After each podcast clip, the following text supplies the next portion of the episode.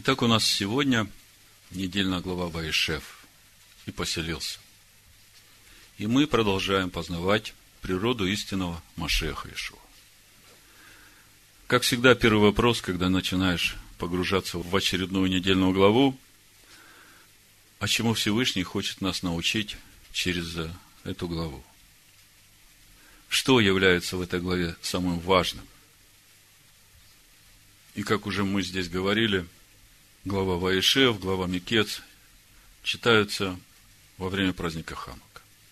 У нас завтра вечером первый день праздника Ханука. И хотя в Торе мы не видим среди праздников Господних такого праздника, как праздник Ханука, но в Новом Завете, в 10 главе Евангелия от Иоанна, в 22 стихе, да, написано. Настал же тогда в Иерушалайме праздник обновления. И была зима. То есть Новый Завет нам говорит, а мы, верующие новозаветние, что для нас это праздник. И этот праздник называется праздник обновления. Что стоит за этим обновлением, сегодня мы будем очень подробно разбирать. Итак, недельная глава Ваишев. И когда начинаешь погружаться в главу, начинаешь видеть, насколько реально Бог управляет судьбой Якова и его сыновей. Мы видим в этой главе реальное вмешательство Бога в том, чтобы направлять путь Якова. И вместе с тем мы видим в этой главе, насколько велика верность Бога своим обещаниям, которые он дал Аврааму, Ицхаку, Якову в отношении потомков Авраама, Ицхака и Якова. И когда глубже смотришь на эту главу, как бы центральным местом, центральным событием всей главы является судьба Иосифа. И это понятно. Прообраз Машеха, и как мы уже говорили в предыдущие разборы, не только прообраз Машеха, если смотреть на второй сон, который Иосиф видел и рассказал братьям, мы видим, что там речь идет о небесном, и видим, что там и отец, и мать, и братья все поклонятся Иосифу. И тогда вопрос, а кто же такой тогда Иосиф? Мы об этом чуть подробнее поговорим еще. И, казалось бы, центральной темой является Иосиф, его путь через проверки, искушения на царство в Египте. И все это только для того, чтобы спасти жизнь не только Египта и всех народов, но жизнь Якова и его сыновей. Это дальше мы в следующих недельных главах будем очень явно видеть. И на фоне всех этих событий, рождения Переса, то в каких обстоятельствах рождается Фарес, Перес.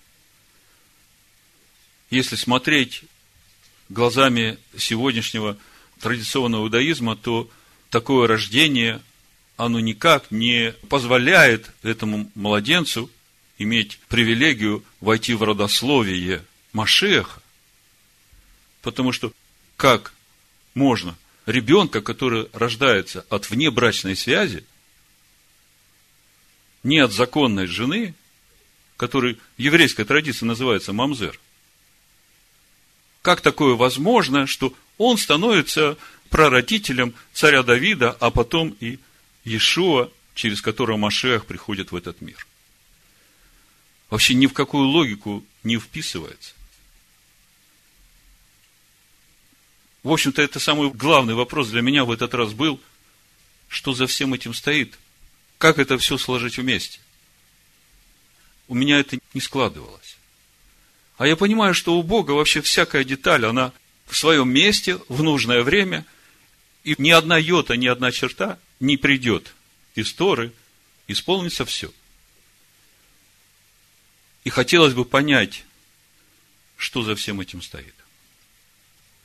Значит, давайте начнем с начала нашей главы, чтобы войти в тему – и увидеть, как это все связано с праздником Ханука, какое это отношение имеет к каждому из нас. А имеет реальное отношение. Значит, э, начинаем читать Бытие 37 глава, 1-2 стих. Яков жил в земле странствования отца своего, в земле ханаанской. Вот житие Якова, Иосиф. В Торе нет точки, как у нас в синодальном переводе. Все читается подряд, без знаков препинания, поэтому остановлюсь именно в этом месте, потому что слово «житие» – это всем нам известное слово «талдот». Вот родословие. Якова – Иосиф. Вот порождение Якова – Иосиф. И все – И когда начинаешь так думать, первый вопрос, подожди, подожди. А где еще одиннадцать сыновей Якова? Они что, не его сыновья? А почему в Торе написано, что вот родословие Якова, Иосиф и все? Что за всем этим стоит? Я же понимаю, что это не случайно. То есть, Бог хочет что-то нам сказать. За этим сокрыта большая тайна, которая даст ответы на все остальные вопросы и даже на то, каким образом Перес, родившийся у Егуды от Фомарь, становится прародителем Давида и Иешуа. Давайте попробуем с этим всем разобраться. Но начнем мы чуть раньше, чтобы увидеть, насколько Бог верен своим обещаниям, своему договору с Авраамом, своему договору с Исхаком, своему договору с Яковом. Это нам надо увидеть не только нам, а всем сегодня живущим в этом мире, что эта верность Бога, она не заканчивается с приходом Машеха Иешуа в этот мир. Это верность Бога на всю историю человечества. я вам покажу это в Писаниях. Значит, Начать надо с Бытие 15 главы, там, где Бог обещает самому Аврааму, что он наследует эту землю, и что у него будет потомков, как звезд на небе. Я буду читать четвертого стиха. И было слово Господа к нему, к Аврааму, и сказано, не будет он твоим наследником, Илиазер, управитель в доме Авраама. Но тот, кто произойдет из чресл твоих, будет твоим наследником. И вывел его вон и сказал, посмотри на небо и сосчитай звезды, если ты можешь счесть их. И сказал ему, столько будет у тебя потомков. Авраам поверил Господу, и он вменил ему это в праведность. И сказал ему, я Адонай, который вывел тебя из Ура Халдейского, чтобы дать тебе землю сию во владение. Он сказал, владыка, Почему мне узнать, что я буду владеть ею? Вот смотрите, только что Бог поменяет Аврааму его веру в праведность, и при таком первом прочтении сразу непонятно, как это так? Поверил, вера вменилась в праведность, а тут сразу такой вопрос, полный сомнения. А почему мне знать, что я буду владеть ею? Что за вопрос, что за ним стоит? Авраам понимает, что наследование этой земли связано с духовным состоянием, как его, так и его потомков. И Авраам внутри себя принял это решение во всем доверить себя Господу. Идти к себе истинному, наступая на себя, к лицу Всевышнего и становиться непорочным. Но это же он сам принял это решение. Добровольно. А поскольку каждому человеку дана свобода выбора – он спрашивает, Господи, я-то выбрал этот путь. Но я-то не уверен за своих потомков, а они-то захотят идти этим путем. Я не знаю, почему мне знать, что я буду наследовать.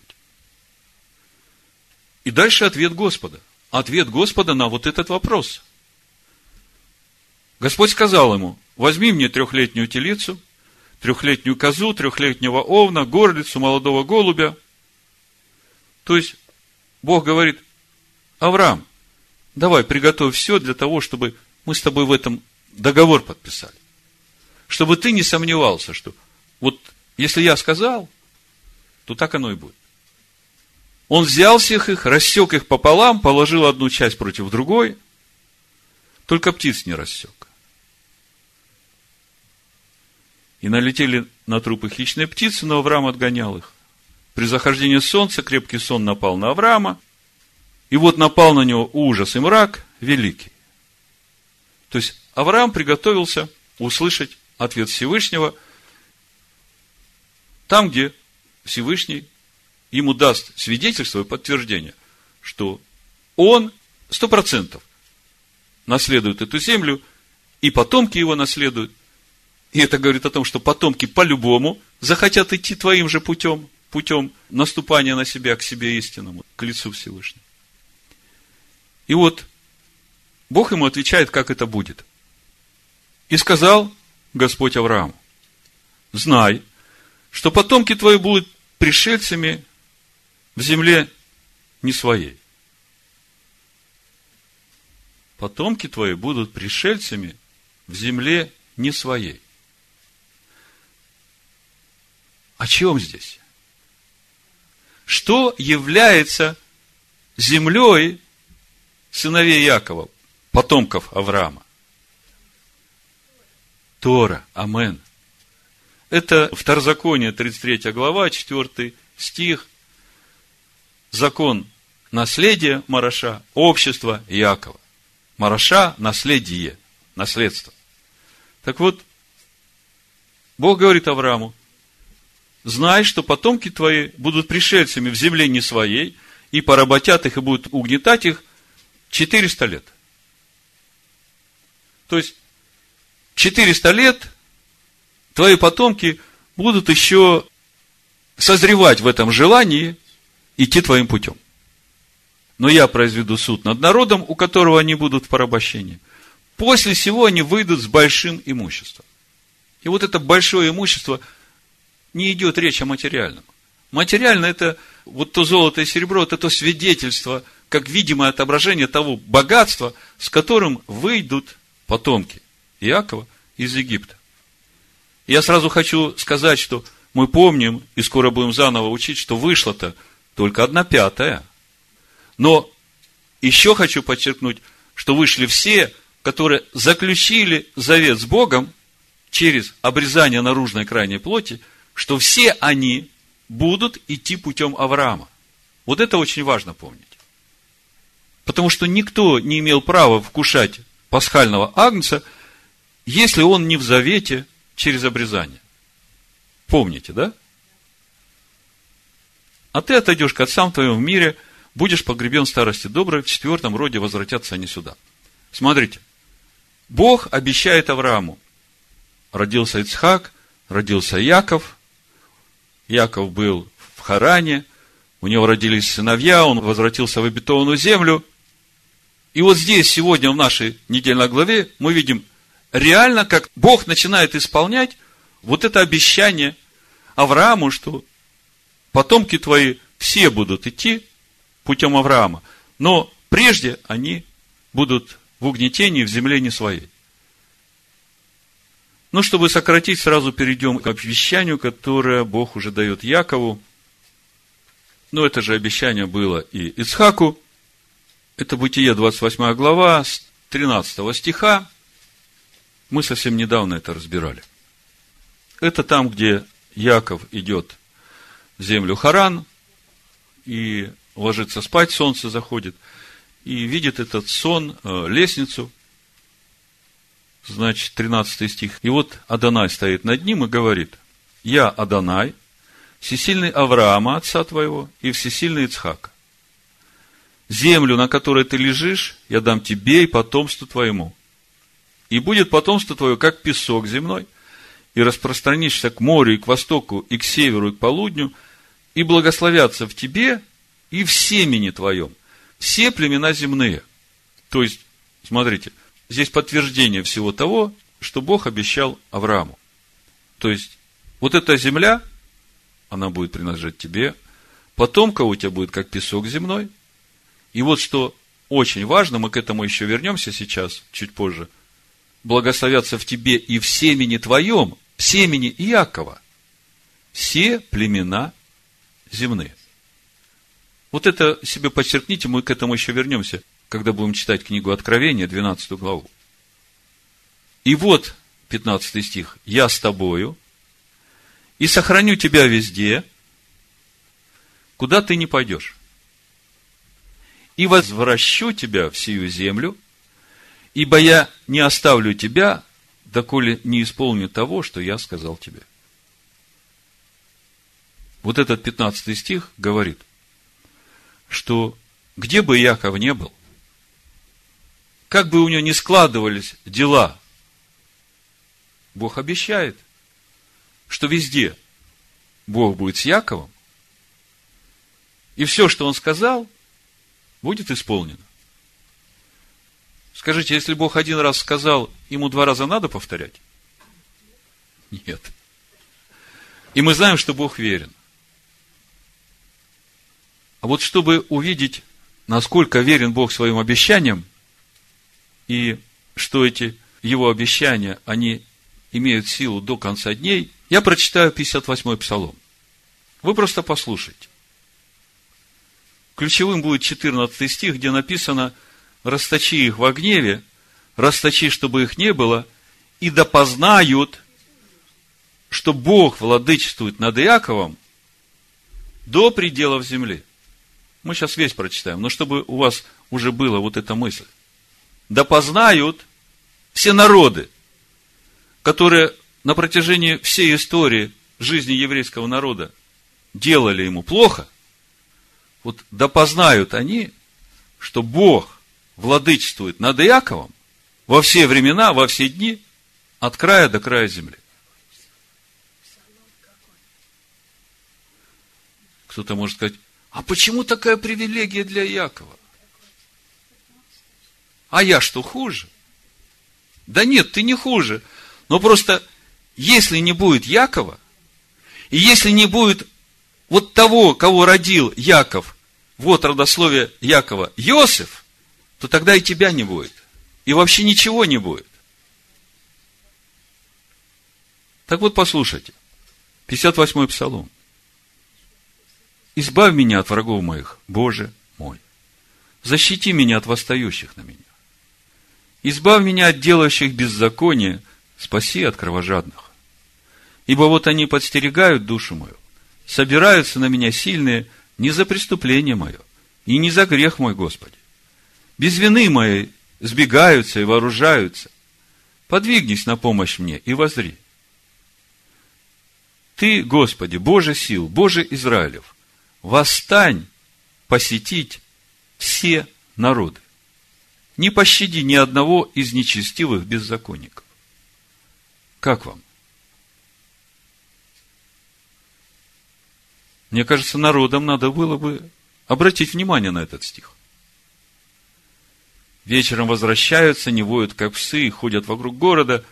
Вот они изрыгают хулу языком своим, в устах их мечи, ибо думают они, кто слышит.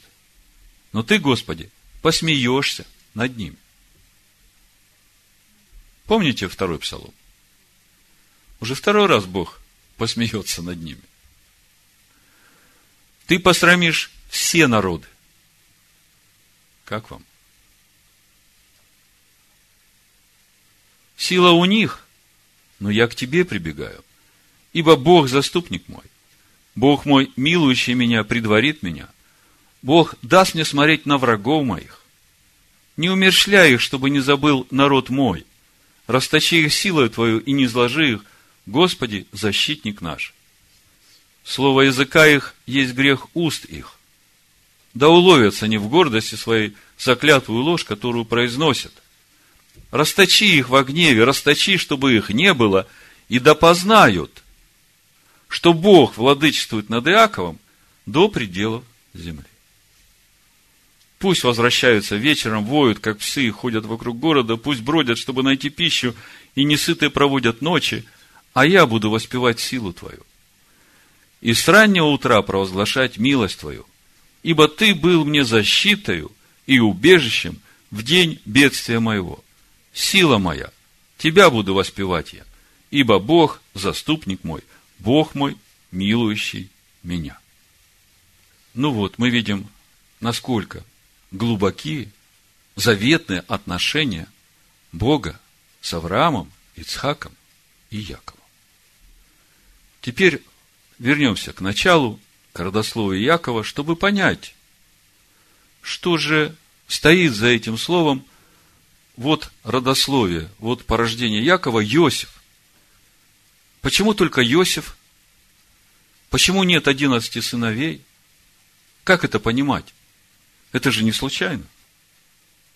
Ну, давайте сначала посмотрим на самого Иосифа, на то, что родил Яков. Мы уже много раз говорили о том, что Иосиф, были проповеди на эту тему, о сыновьях Якова, как о духовных ступенях роста каждого человека в полноту Машеха. И мы говорили, что Иосиф – это вот тот плод, который приносит душа человека, плод жертвенной любви. Способность к самопожертвованию во имя исполнения воли Всевышнего. Вот это Иосиф. Вот это то порождение, которое родил Яков. Значит, э, давайте немножко вспомним о Иосифе. Бытие, 37 глава, 3 стих, мы читаем Израиль любил Иосифа более всех сыновей своих. Мы видим, что здесь есть еще сыновья. Тора говорит о сыновьях. Но написано, не Яков любил Иосифа, а Израиль любил Иосифа. А кто такой Израиль? Как переводится слово Израиль? Правящий силой Бога. То есть, Яков под именем Израиль – это Яков, в котором живет Машех, наполненный Духом Бога. Значит, э, Израиль любил Иосифа. И мы уже говорили, что Израиль – это Машех, живущий в Якове. И, как бы на первый взгляд, немножко коробит, как это так, одного больше любит, другого меньше, да? Разве Бог э, не всех любит одинаково? Нет, да. Бог любит всех одинаково. Он явил свою любовь ко всем, отдав Сына Своего. Но вот дальше, когда мы говорим о том, что Бог любит, что Израиль любит Иосифа больше всех своих сыновей, вы знаете, это любовь, которая говорит о, о духовном единстве Машеха с тем, которого он любит. Понимаете, чем больше единства человека с Машехом – тем больше этой любви, которая есть Бог. То есть, в конечном итоге, мы приходим к познанию человеком Машеха. В Евангелии от Иоанна в 15 главе объяснение того, почему Израиль любил Иосифа более всех сыновей своих, сыновей Якова. 9-10 стих э, Иешуа говорит своим ученикам, «Как возлюбил меня Отец, и я возлюбил вас, прибудьте в моей любви. И вот десятый стих. Если заповеди мои соблюдете, прибудете в моей любви. То есть, пребывать в его любви, это не значит, что, ага, я вот смотрю за тобой, так, там ты исполнил заповедь, там ты исполнил, молодец, хороший мальчик, я тебя люблю. Нет, это совсем не об этом. Понимаете, когда я или вы, или человек исполняет заповеди всем сердцем, тогда вот та любовь, которая в Машехе, Бог, живущий в Машехе, она в этом человеке. И человек пребывает в той же любви, которая в Машехе. Машех говорит, прибудете в моей любви. Понимаете? Речь идет о духовном единстве Машеха с тем, которого он любит.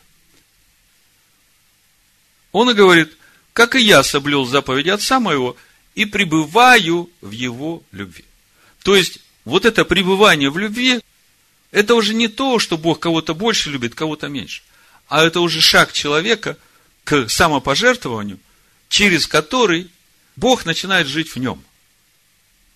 Значит, порождением Якова является Иосиф. Что это значит? Мы видим, что Иосиф не только прообраз Машех, но Иосиф – это и образ человека, который пребывает в любви Бога, который исполнился познанием Машеха во всей полноте. И это является порождением Якова. Как это относится к нам сегодня живущим? Как это относится к одиннадцати сыновьям Якова, которых мы не видим в этом порождении? Вот здесь очень важно, чтобы вы не потеряли эту логическую цепочку. Значит, есть Яков, есть Иосиф, и есть еще одиннадцать братьев, сыновей Якова. Вопрос в том, каким образом эти одиннадцать сыновей Якова станут тоже порождением Якова, то есть родословием Якова. И не только эти одиннадцать сыновей, но и все остальные племена земли. Давайте начнем с Откровения 12 главы, прочитаем первые несколько стихов, а потом последнее. Это поможет нам сделать первый шаг в понимании вот той тайны, которая за всем этим стоит. И явилось на небе великое знамение. Откровение 12 глава. Жена, облеченная в солнце, под ногами ее луна, и на главе ее венец из 12 звезд. Скажите мне, это образ кого? Это Яков со своими сыновьями, со всем своим домом. Вы согласны со мной? Жена, облеченная в солнце, под ногами ее луна, на главе ее венец из 12 звезд.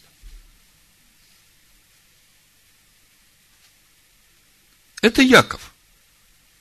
То, что он здесь назван женой, в этом нет ничего удивительного. Он жена Бога. Невеста Машеха, если вам так легче слышать. Она имела в чреве, то есть была беременна, и кричала от боли и мук рождения. И другое знамение явилось на небе. Вот большой красный дракон с семью головами десятью рогами, и на головах его семь диадем, хвост его увлек с неба третью часть звезд, поверх их на землю. Дракон сей стал перед женой, у которой надлежало родить, дабы, когда она родит, пожрать младенца. И родила она младенца мужеского пола, которому надлежит пасти все народы железным жезлом. Скажите, кого родила? Машеха. Родила Иешуа, через которого Машех пришел в этот мир – И восхищено было дитя ее к Богу, к престолу его. А жена убежала в пустыню, где приготовлено было для нее место от Бога. Помните завет Бога с Авраамом, Исхаком, Яковом? Я везде с тобой, где бы ты ни был, и сохраню тебя. И исполню все, что сказала тебе. Жена убежала в пустыню, где приготовлено было для нее место от Бога, чтобы питали ее там 1260 дней. Мы об этом говорили. Это цифра 1260 дней, это 42 месяца, это 3,5 года, полседьмины. Все здесь. А дальше в конце, смотрите, очень интересно, 13 стих этой же главы. То есть, жена родила младенца, теперь Бог жену укрывает в пустыне от этого дракона до определенного времени. Время обозначено. И дальше начинается следующий процесс – по окончании которого тогда уже и закончит Бог все, что нужно было сделать с самой женой, чтобы войти в полноту Машеха. Значит, 13 стих. Когда же дракон увидел, что не низвержен на землю, начал преследовать жену, которая родила младенца мужеского пола.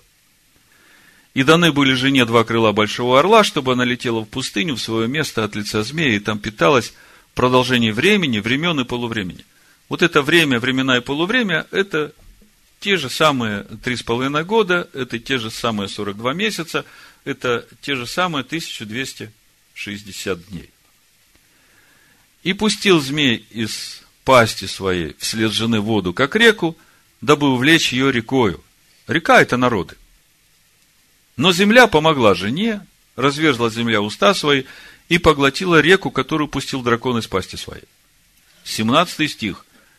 То есть, жену этот дракон достать не может. Бог обещал Якову. Рассверепел дракон на жену и пошел, чтобы вступить в брань с прочими от семени ее. Вот здесь я немножко остановлюсь. От семени кого ее? Якова. Амен. Помните, 28 глава мы читали, Бог говорит, я вам говорил, подчеркните это место, и благословятся в семени твоем все племена земные. И мы только что ясно увидели, что вот эта жена – это Яков. То есть, дракон рассверепел на жену, на Якова, и пошел вступить в брань с прочими от семени Якова. С прочими от семени Якова. То есть, они не принадлежат к потомкам Якова. Но семя Якова имеют. И смотрите, характеристика этого семени. Мы потом поговорим, что это за семя, в Писаниях об этом есть. Характеристика семени Якова. Сохраняющие заповеди Божии и имеющие свидетельство Ишуа Машеха. Кто является главным свидетельством Ишуа Машеха? Дух Бога. Кто Духа Машеха не имеет, тот и не его. Значит, что мы из этого видим? Первое, что только Яков может родить в этот мир Машеха. И мы видим, как это происходит.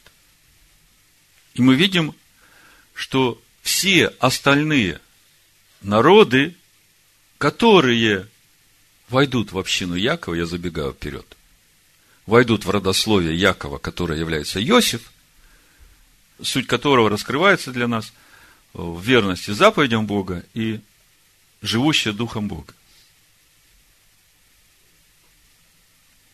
Вот теперь все, что я вам рассказал, это как бы введение в то, чтобы понять, что же значит то, что написано в Торе.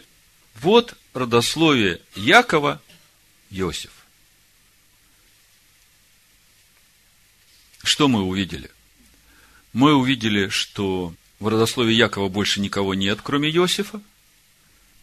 И у нас сейчас главный вопрос, а каким образом оставшиеся одиннадцать сыновей войдут в родословие Якова? И следующий вопрос, а каким образом все остальные племена благословятся вот этим семенем Якова и войдут в это же родословие? Ну, чтобы стало понятно, что за всем этим и стоит, мы сейчас будем смотреть в Писаниях, как это, я просто сразу сформулирую эту мысль. Мы говорили, что Иосиф – это то, что родил Яков, и Иосиф – это сосуд, наполненный Духом Бога. И когда мы теперь читаем в Торе, вот родословие Якова Иосиф, и больше никого нет, мы понимаем, что замысел у Бога всех одиннадцать сыновей сделать такими же, как Иосиф, и для этого они должны пройти тот же самый путь, который прошел Иосиф, тот путь, о котором мы читаем сейчас в нашей недельной главе. 104-й псалом, мы потом заглянем туда. И этот же самый путь для всех остальных от семени Якова. Ну, вот так, чтобы вам уже как бы вперед легче было думать и понимать ту тайну, которая скрыта за этим, на первый взгляд, казалось бы, непонятным утверждением Торы. Вот родословие Якова, Иосиф. И больше никого нет. Что все остальные выпадают? Нет. Бог верен своему обещанию, и у Бога это в замысле от начала. Как это делать? Но вы сами понимаете, что все сразу сделать нельзя. Как бы, когда начинаешь это реализовывать в материальном мире, есть определенные ступени развития вот этих событий, которые в конечном итоге приведут к решению вот этой главной цели. А какая главная цель вообще у Бога, когда Он творил этот мир? Человека сотворить по образу и подобию Бога. И вот все, что мы читаем, оно все, в общем-то, раскрывает вот этот замысел, как Бог это делает. Так вот, как Бог делает это с Иосифом, ну давайте посмотрим э, несколько мест Писания, а потом уже перейдем к 11 братьям. Вот здесь самое время сказать название проповеди. Начало положено. Сразу скажу, что когда я готовился к сегодняшнему служению, уже вчера вечером, когда весь материал собрал, и где-то у меня начал раскрываться этот замысел, понимание, ответы начали приходить на те вопросы, которые я поставил в начале.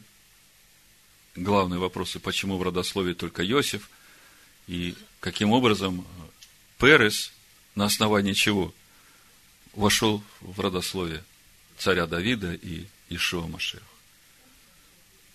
И когда я все уже собрал и думал, а как же назвать проповедь, потому что вы, наверное, уже обратили внимание, что названия проповеди, они все как рема проповедь. Вот если вы начинаете терять мысль в проповеди, о чем я там говорю, вы всегда возвращаетесь к названию, потому что это как красная нить через всю проповедь. Так вот, когда я уже все сложил и закрывал свои записи, книги, и торопился домой уже встречать шаббат, вот когда я закрыл последнюю книгу, я вдруг внутри слышу «Хинени». И я все понял. Это ответ Бога на то самое важное и главное, чему учит нас сегодня наша недельная глава накануне праздника Хануки. Кинени в переводе с иврита «Вот я». Кинени в Торе всегда используется, когда человек говорит Всевышнему, я готов на все ради исполнения Твоей воли. Кинени – это готовность к самопожертвованию ради исполнения воли Бога. Я вам скажу еще больше. Только человек, который имеет это кинени, только такому человеку Бог открывает весь свой замысел. Человеку, который готов к самопожертвованию ради исполнения воли Всевышнего. Всем остальным только на уровне их потребностей. Так вот, немножко о самом Иосифе, об этом родословии Якова. В 37 главе с 12 стиха мы читаем. Братья его пошли пасти скот, отца своего в Сихем, и сказал Израиль Иосиф. Смотрите, опять мы видим, не Яков говорит, а Израиль. И когда говорит Израиль, мы понимаем, что Бог начинает двигать свой замысел. И сказал Израиль Иосифу, братья твои не пасут ли в Сихеме? Пойди, я пошлю тебя к ним. Он отвечал ему, вот я. Кинени. В Писаниях, ну, несколько раз встречается это слово кинени. Уже из тех глав, которые мы прочитали, мы дважды встречали это слово. Первый раз это слово было в Бытие 22 главе, когда Бог искушал Авраама и сказал ему, чтобы он принес своего сына во всесожжение. И когда Бог только обратился к Аврааму, мы читаем первый стих, и было после сих происшествий, Бог искушал Авраама и сказал ему, Авраам, Авраам сказал, Инене, вот я. Я готов на все. Я полностью себя доверил тебе. Я слушаю, я готов. Чуть позже, в 46 главе, когда Иаков будет уже отправляться в Египет, он не хотел идти в Египет, он понимал, что это потеря духовного уровня. И он пошел в Бершеву молиться Всевышнему, и там Всевышний обращается к нему и говорит, это 46 глава с 1 стиха, и отправился Израиль, опять Израиль, То есть мы видим, что здесь опять замысел Всевышнего. Со всем, что у него было, и пришел в Бершеву, принес жертву Богу отца своего Ицхака, и сказал Бог Израилю в видении ночном, Яков, Яков, он сказал, Кинене. Яков тоже понимал, что ждет его народ в Египте. Бог Аврааму сказал, будут в земле не своей 400 лет. Но все это для того, чтобы они захотели идти в свою землю, в наследие отца своего Авраама, Ицхака и Якова сами захотели. С Иосифом проблемы нет, и вот мы смотрим, что в родословии Якова только Иосиф, и вот мы смотрим сейчас на этот путь, каким путем будут идти все остальные одиннадцать сыновей, а за ними и все остальные, которые от семени Якова, чтобы прийти в эту землю обетования. Дальше в 14 стихе Израиль говорит Иосифу. Это очень важно. Я хочу, чтобы вы видели, что Иосиф, сказав Кинене, он сразу понял весь замысел, все, через что ему нужно будет пройти, и он был готов. Так же, как Машех Иешуа ходил в этом мире, и он знал, что, когда с ним будет, и все, через что ему нужно будет пройти, вплоть до воскресения. Так вот, смотрите, 14 стих. Сказал ему, пойди посмотри, здоровы ли братья твои и цел ли скот. На иврите написано так. Вайомер леолыха на ре эт шалом ахейха в эт шалом отцон.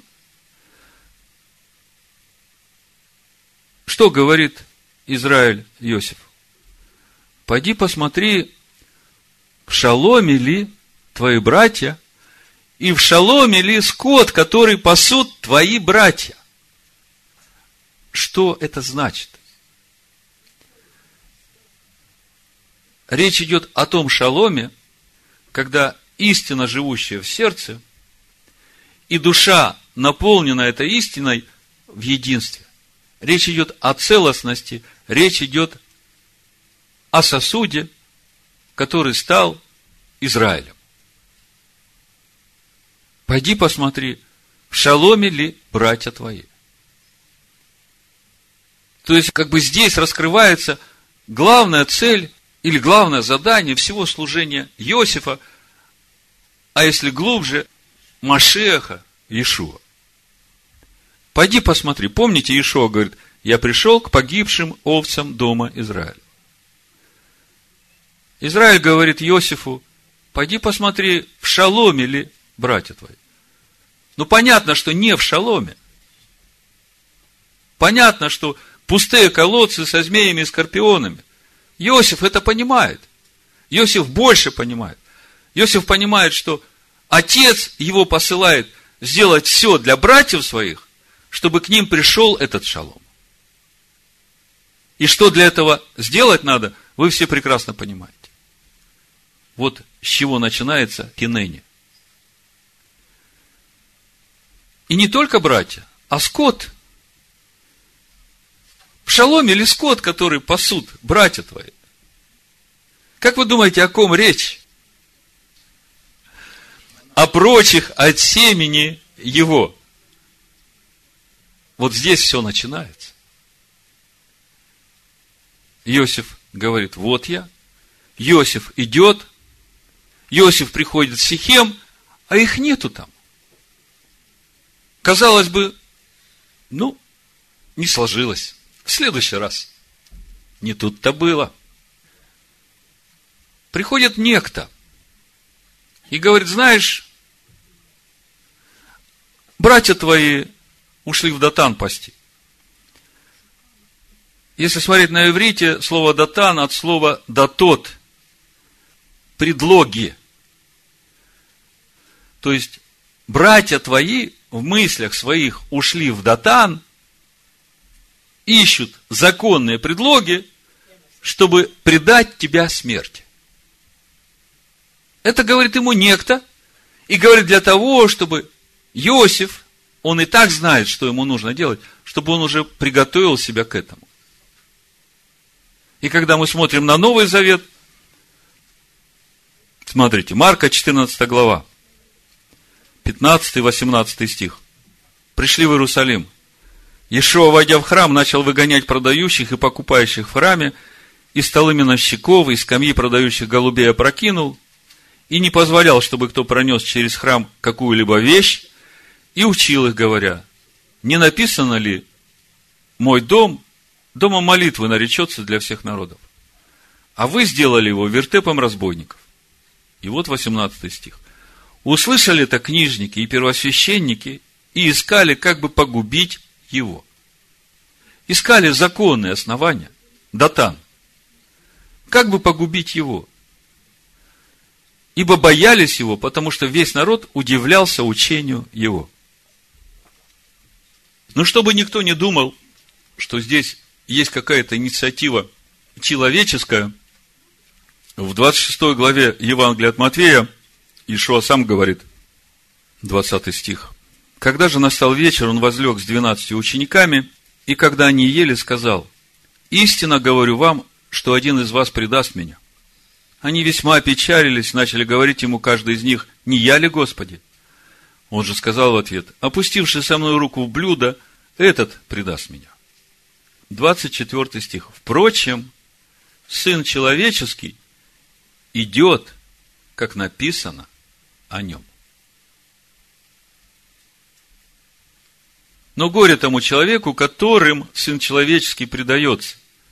Лучше было бы этому человеку не родиться. Так вот, путь Иосифа. Иосиф знает, что ему нужно делать, и он готов к этому, к Инене. И чтобы исполнить вот ту волю Всевышнего, ради которой он пришел в этот мир, смотрите, через что ему нужно пройти. И чтобы вы не сомневались, что это относится к каждому, который от семени Якова, начиная с 11 его сыновей и заканчивая нами, я начну с, просто прочитаю 1 Петра, 2 главу, с 19 стиха. А потом еще немножко о Иосифе. Значит, ибо то угодно Богу, если кто, помышляя о Боге, переносит скорби, страдая несправедливо. Ибо что за похвала, если вы терпите, когда вас бьют за проступки? Но если делая добро и страдая терпите, это угодно Богу. Ибо вы к тому призваны. Потому что и Машех пострадал за нас, оставив нам пример, дабы мы шли по следам его. Он не сделал никакого греха, и не было лести в устах его. Будучи злословием, он не злословил взаимно, страдая не угрожал, но предавал то судье праведному. Он грехи наши сам вознес телом своим на древо, дабы мы, избавившись от грехов, жили для правды, ранами его вы исцелились. Значит, мы все призваны идти тем же путем, которым шел Машех. Ибо угодно Богу, если кто, помышляя о Боге, переносит страдания несправедливо. Давайте посмотрим, через что проходил Иосиф коротко. Мы понимаем, что все, через что проходит Иосиф, это все для того, чтобы спасти сыновей Якова и самого Якова. И как мы уже говорили, в родословии Якова указан только Иосиф.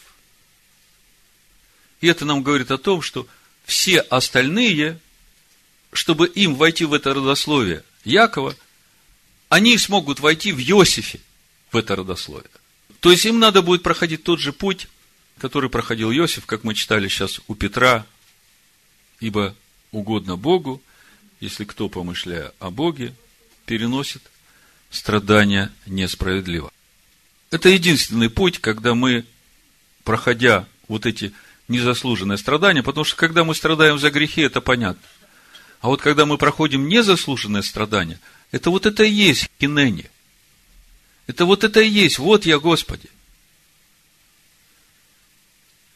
Я готов исполнять волю Твою, и ради этого я готов к самопожертвованию. Я готов к тому, что меня будет унижать, гнать, потому что через это и то, как я буду к этому относиться, в смирении, в любви к врагам своим, через это будет приходить исцеление к моим гонителям. Потому что в свете Машеха, живущего в таком человеке, гонители начинают видеть себя в том истинном свете, какие они есть, глазами Бога. Значит, э, о Иосифе. 104 Псалом, 17 стих. «Послал перед ними человек. В рабы продан был Иосиф. Стеснили оковами ноги его, в железо вошла душа его, доколе исполнилось слово его. Слово Господне испытало его». Значит, мы разбирали это место очень подробно, в проповедях это есть. Коротко, доколе исполнилось слово его исполнилось слово Бога в Иосифе. Исполнилось это слово. Помните, Ишо говорит, я не нарушить пришел, но исполнить. Когда это слово исполняется в нас, тогда приходит полнота Машеха к нам. И исполнение словом внутрь нас приходит именно тогда, когда слово нас испытывает, и мы остаемся верными ему. Нам нужно продемонстрировать свою верность слову. И когда мы проходим через это, через гонения, через скорби, и остаемся верными, ну, кто боролся за то, чтобы сохранить субботу, кто боролся с тем, чтобы не прелюбодействовать, как Иосиф у Патифара, вы сразу понимаете, о чем речь идет. Если ты устоял в верности, то это слово у тебя записалось на сердце, и все, это твоя новая природа. По-другому новая природа не записывается, только через вот эту борьбу. И это возможно проходить только с вот этим отношением к Кенене. Вот я. Ну, теперь возвращаемся к одиннадцати сыновьям Якова, чтобы понять, каким образом они войдут в родословие. Буду читать 46 главу с первого стиха. Здесь очень интересный момент. Если кто внимательно читал, наверняка вы обратили внимание. Мы сейчас обратим на них внимание тоже. Смотрите. И отправился Израиль со всем, что у него было, и пришел в Бершеву, принес жертву Богу отца своего Ицхака, и сказал Бог Израилю в видении ночном, Яков, Яков. Он сказал, вот я. Бог сказал, я Бог, Бог отца твоего, не бойся идти в Египет, ибо там произведу от тебя народ великий я пойду с тобою в Египет, и я выведу тебя обратно. Иосиф своей рукою закроет глаза твои. Яков отправился из Бершевы, и повезли сыны Израилева Якова, отца своего, и детей своих, и жен своих на колесницах, которые послал фараон, чтобы привести его. И взяли они скот свой, имущество свое, которое приобрели в земле ханаанской, и пришли в Египет, Яков и весь род его с ним – сынов своих и внуков своих с собою, дочерей своих и внучек своих, и весь род свой привел он с собою в Египет. И вот смотрите, восьмой стих. Вот имена сынов Израилевых, вошедших в Египет. Смотрите, имена не сынов Якова, а имена сынов Израилевых, то есть это все которое от семени Якова, которое есть Машех. Чтобы не, потом, после всего, как я прочитаю, не забыть Колоссянам 1.27 добавить. Напомните мне. Значит, э, смотрите. Вот имена сынов Израилевых, пришедших в Египет. Яков и сыновья его. Вам не кажется уже начало странным? Яков – сын Израиля. Смотрите, вот имена сынов Израилевых, пришедших в Египет, и первым стоит Яков. Как это? Ну, очень просто. Если смотреть Исаию 49 главу, мы видим, что Израиль – это Машех, Ишу, это раб Всевышнего, который исполнит весь его замысел по сотворению человека по образу и подобию Бога. Идем дальше. Ну, с Яковом понятно. Израиль. И сыновья его. А вот дальше будет интересно. Первенец Якова Рувим. Сыны Рувима Ханох, Ифалу, Хицрон и Харми. Нет вопросов. Во всех семя Якова. Сыны Симеона – и Имуил, и Амин, и Агат, и Ахин, и Цахар, и Саул, сын Хананиянки. Смотрите, среди сыновей Израиля сын Симеона от Хананиянки. Идем дальше. Это еще не все. Сыны Левия, Герсон, Каф, Мирари. Нет вопросов. Сыны Ягуды. Заметьте, я читаю вам имена сыновей Израилевых, вошедших в Египет. Слушайте. Сыны Егуды Ир и Анан. Как это так? У Егуды два сына родилось от женщины э, хананиянки, которые делали ну, совершенно непотребные вещи, из-за которых Бог умертвил их. И здесь мы читаем, что они тоже сыны Израиля. Совсем непонятно. И Шела, и Фарес, и Зара.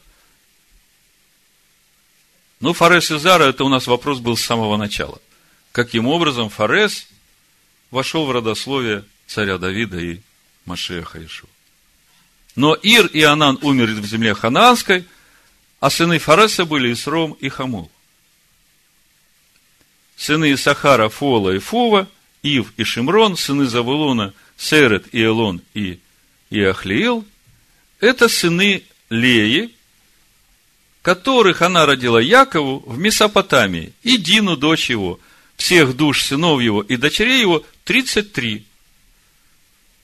Смотрите, всех, кого мы перечислили, Тора говорит, что это все сыновья Якова и Леи. Идем дальше. Сыны Гада, нет вопросов. Сыны Асира, нет вопросов. Сыны Брии, это сыны Зелфы, которую Лаван дал Лии, дочери своей, она родила их Иакову 16 душ. Ну и дальше тоже перечисляются э, сыновья Рахили и ее служанки Валы.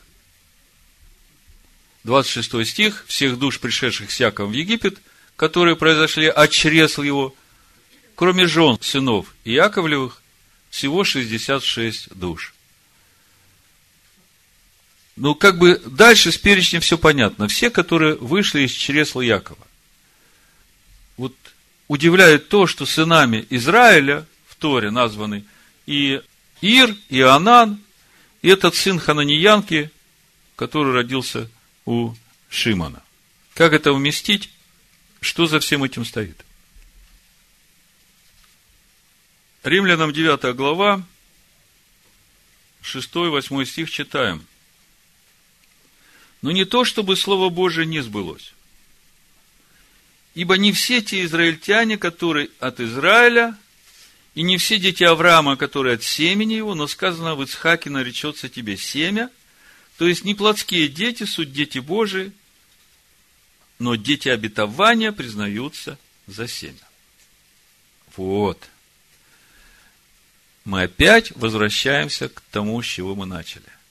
Вот родословие Якова, Иосиф. Значит, что хочет нам сказать Тора этим? Несмотря на то, что семя Иакова во всех его потомках по плоти. Важно, чтобы всякий, в ком это семя, входил вот в эту духовную формулу Иосиф с его способностью к самопожертвованию, с его способностью к взращиванию в себе Машеха. Если коротко.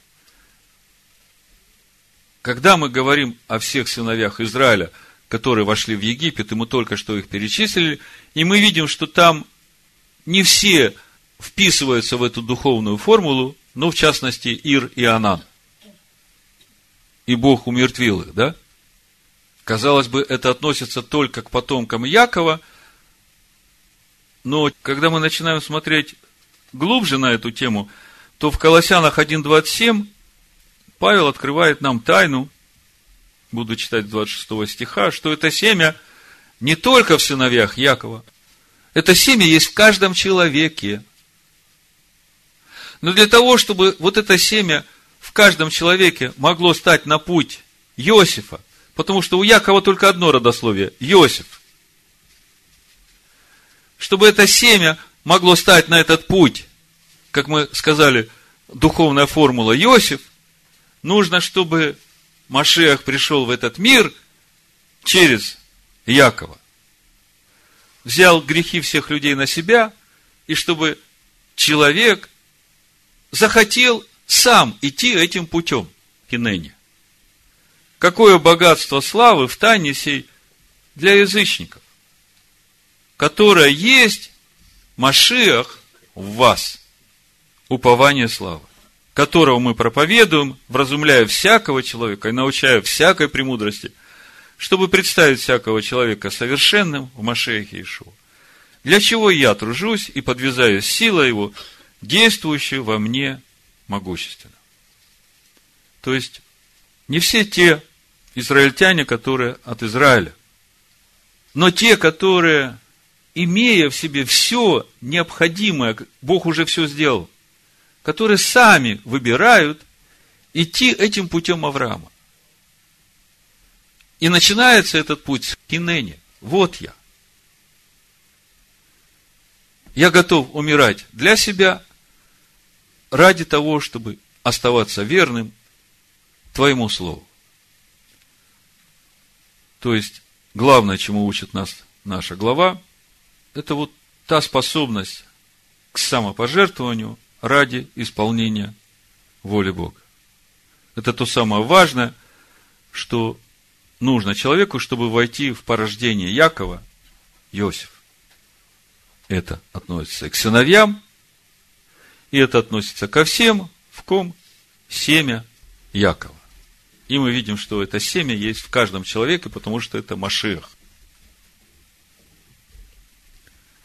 И вот когда мы все это как бы сложили вместе и увидели вот эту картину замысла, которая раскрывается у нас в нашей недельной главе, мы возвращаемся к рождению Переса. И я думаю, что вы уже сами можете мне сказать, что явилось тем самым главным решающим фактором для Бога, что именно Перес, рожденный у Ягуды от внебрачной связи, будем так говорить, как это могло так произойти, что вот тот, который по законам Торы вообще ни на что не может претендовать в обществе израильском, он входит в родословие. Вот я, Кинене. Но это от кого? Тамар. Тамар. Вы посмотрите, через что проходит эта женщина, чтобы исполнить одну простую заповедь, которую Бог дал женщине. Рожать детей. И она ради этого пошла на позор, ради этого пошла на смерть. Вот Бог не может пройти мимо такого самопожертвования. Мы видим, что семя Якова во всех. Даже в Ире и в Анане. Во всех людях, во всем мире, как мы увидели дальше. Но нужно еще что-то, что должен приложить человек к этому, чтобы это начало двигаться и расти в нем. И начинается это с хинени. В Писаниях много примеров этого самопожертвования, которые вдохновляют нас по сегодняшний день.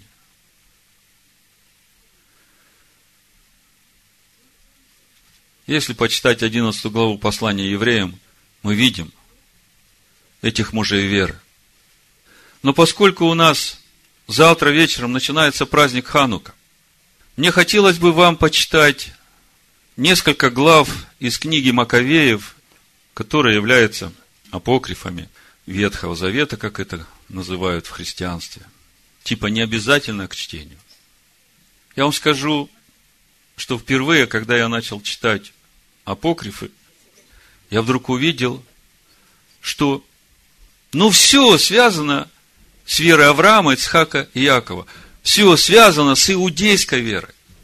И когда читаешь послание Иуды о вере, однажды преданной святым, то понимаешь, что нет двух толкований этому понятию веры, однажды преданной святым. Так вот, я почитаю несколько глав выборочно, чтобы вы увидели это кинени здесь, потому что именно это приготовило приход Машиаха в Израиль. В Израиль. В Израиль. В Израиль. В Израиль. В Израиль. В Израиль.